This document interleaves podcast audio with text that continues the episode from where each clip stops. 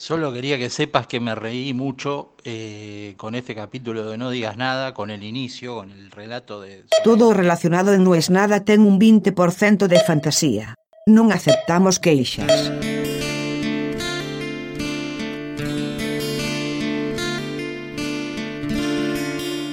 Ni guita, ni fama, ni minas. A veces pienso en un balance de por qué hice lo que hice y cuál era mi motivo. ¿Y qué me queda de todo esto? Y llego a una conclusión de que lo único que yo quería, lo logré. Mi móvil principal de trabajar en la tele era conocer a Maradona. En realidad fueron dos cosas. Viendo hacia atrás, todavía recuerdo, un día fuimos con mis compañeros a comer pizza a la capital. Era bastante una aventura. Eh, Nosotros vivíamos a 20 kilómetros de la capital. Ir a capital nada más que a comer una pizza era un poco curioso. Comimos en la calle Corrientes y a la salida dicen, mira, ahí está, el teatro de revistas. A ver, vamos, vamos. Y se acercan todos y sale Alejandra Pradón, que yo me volvía loco por Alejandra Pradón. Y todos mis amigos la saludan y yo llego un poco retrasado y ella se mete dentro del teatro y yo no la llego a saludar. Y creo que ese fue otro motor que me empujó a laburar de eso. Pero si miro, después la conocí, Alejandra macanudísima, muy divertida, muy divertida Alejandra, muy divertida. También cada vez que le hacía una nota yo estaba como un pollito mojado, pero muy divertida, muy la tiene clarísima.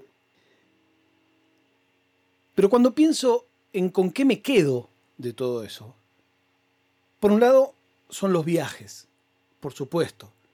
Por otro lado, son los momentos. Gracias a este trabajo, yo he estado en lugares en los que no podría haber estado de otro modo. En la final de la Champions League, ¿qué hacía yo ahí? En la tribuna. Entrevistando al tipo del que me había visto todas las películas del mundo, Stallone, y diciéndome el tipo, sos muy bueno, no sé qué. Y yo hablando con ese tipo decía, ¿qué estoy haciendo acá? Pero eso sería como lo obvio también. Claro, eso cualquiera que haya visto lo que dice dice, bueno, te quedás con eso. Pero pienso a la distancia que lo que a mí más me gusta y me gustó de todo esto que hago es la excusa que me da para meterme en otros mundos. Y ni hablar lo que debe ser la vida de un periodista de investigación. Porque si yo, haciendo las monerías que hago, empiezo a hacer la cuenta y digo, conocí a magos que trabajaban de curanderos y que cuando hacían su trabajo de curandero no lo podía llamar por su nombre de mago. Completamente inético. Voy a nombrar cosas que conocí sin hacer juicio de valor. Conocí prostitutas, conocí proxenetas.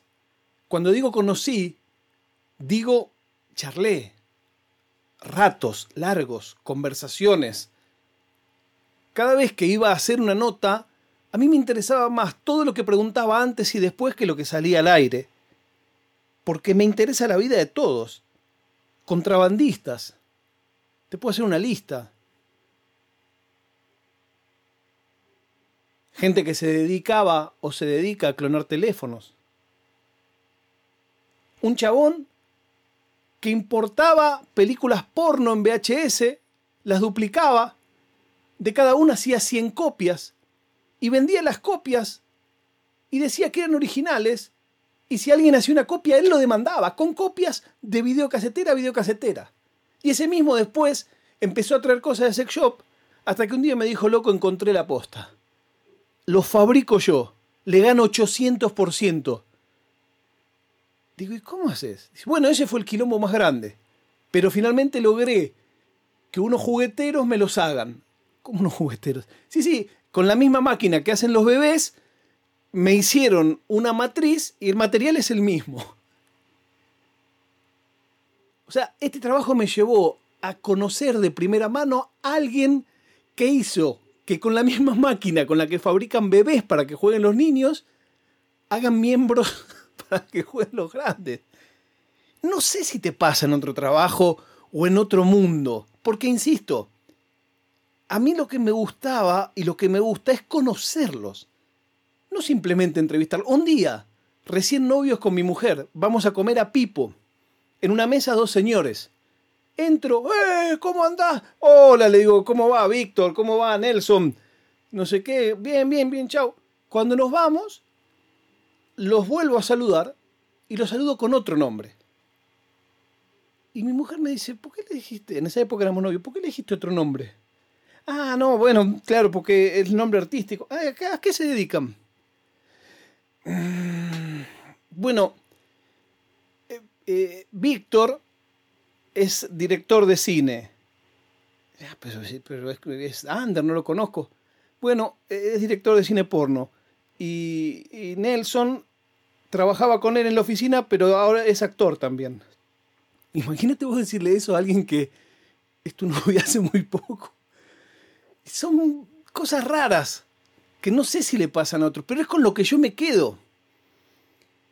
Hoy les iba a recomendar un documental, pero me quedé con esto, con la lista de gente que conozco que hace cosas raras. Levantadores de quiniela, capitalista de quiniela, alguien que se ocupaba de sacarlos de la cárcel a los levantadores de quiniela, que cada tantos días tenían que ir presos porque necesitaban poner que habían metido en cana alguno, y ese día se preparaban, se hacía el bolsito, decía, no, esta tarde me toca a mí. Y un capitalista de quiniela que cuando murió aparecieron tres amantes distintas y tenía un nivel de vida bestial, y al día de hoy están buscando la guita porque nadie encontró nada. Estoy haciendo la lista ahora, ni la escribí, ni la pensé, de todas las personas que no podría haber conocido de otra manera. Un tipo con el que trabajé y una vez en un vuelo me contó de la nada me dijo, bueno, la bolsa es para divertirse. Yo tengo un millón de dólares que lo pongo ahí y, es como, como si fuera el casino. Es para divertirse, no me va a cambiar la vida. Yo trataba con esa persona y yo hacía magia cuando era joven y muchas veces hacíamos magia en Budge, en Fiorito, en Casuarinas.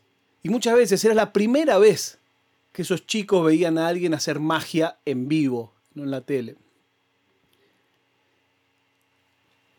El documental del que les quiero hablar, ya no debe quedar tiempo. No, ya no hay tiempo de nada. Se los cuento el lunes, cuando les diga, no es nada.